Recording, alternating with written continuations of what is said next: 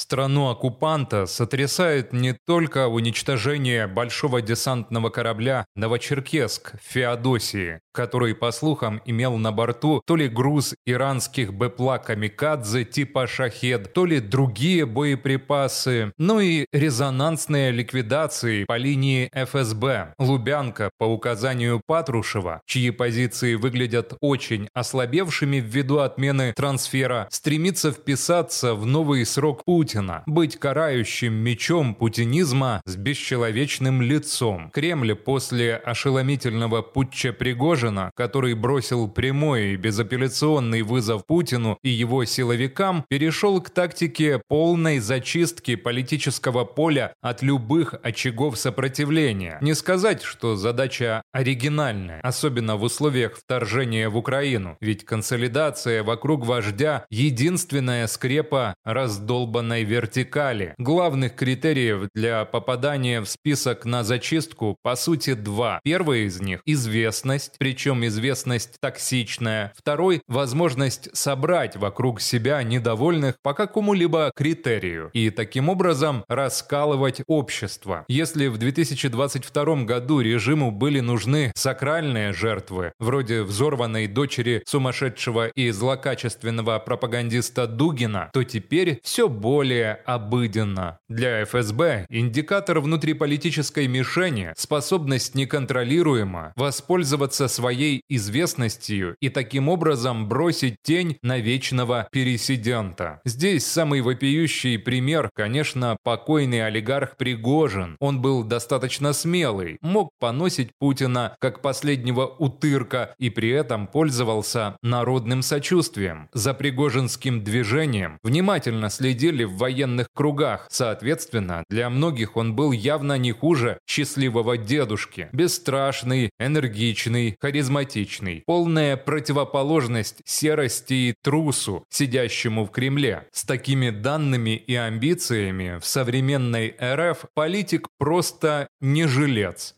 Ведь Путину нужны соглашатели, еще более ничтожные, чем он сам. После Пригожина ФСБ ликвидировала перебежчика из Украины Киеву. Он даже внешне был похож на Пригожина. В своих манерах высказываний, повадках, обезбашенном поведении был ярким политиканом, способным найти свою электоральную нишу на российской шахматной доске. В контексте ставки на абсорбацию оккупированных территорий юго-востока Украины Кива мог играть роль своего рода голоса так называемой Новороссии. Были идеи создания подобной партии, но чекисты их оборвали на корню. В случае Пригожина и Кивы наблюдаются ревностные выпады ФСБ против против людей ГРУ, ведь почему-то токсичного персонажа Гиркина не то что не зачистили, а даже накачивают ему рейтинг отсидкой в колонии. Конечно, Манделы из него не выйдет, но все-таки лучше, чем кормить червей. Лубянка своих в обиду не дает. Остроты теме ликвидации придает история с попыткой ФСБшников убрать токсичного выходца из гей-сообщества Антона Красовского. Оказывается, чекистами прорабатывается сразу сразу множество вариантов будущего развития ситуации в России, в том числе подыгрывание партии мира с Западом, ведь война рано или поздно закончится. Для демонстрации внешней аудитории соответствующих сигналов решили хлопнуть остервенелого Z-пропагандиста Красовского, который призывал топить украинских детей. Для глубинного народа рупор ЛГБТ-тусовки также совершенно токсичен, а потому его устраивает устранение даже добавило бы очков Путину в глазах апологетов традиционализма. К тому же, в свое время Красовский засветился на Майдане в Киеве, но сценарий с ликвидацией гея на передовой путем отравления отклонился от первоначальной задумки. Он выжил и теперь снова в фокусе общественного внимания. Его любовнику и сожителю, актеру Черных, который также ходил в агентах, наоборот, совершенно не повезло повезло. На конспиративной квартире ФСБ у него случился инфаркт. Вывод из очередного эпизода очень простой. Маховик ликвидации будет лишь нарастать, дабы сделать чистым не только политическое поле, но и ряды приближенных ко власти.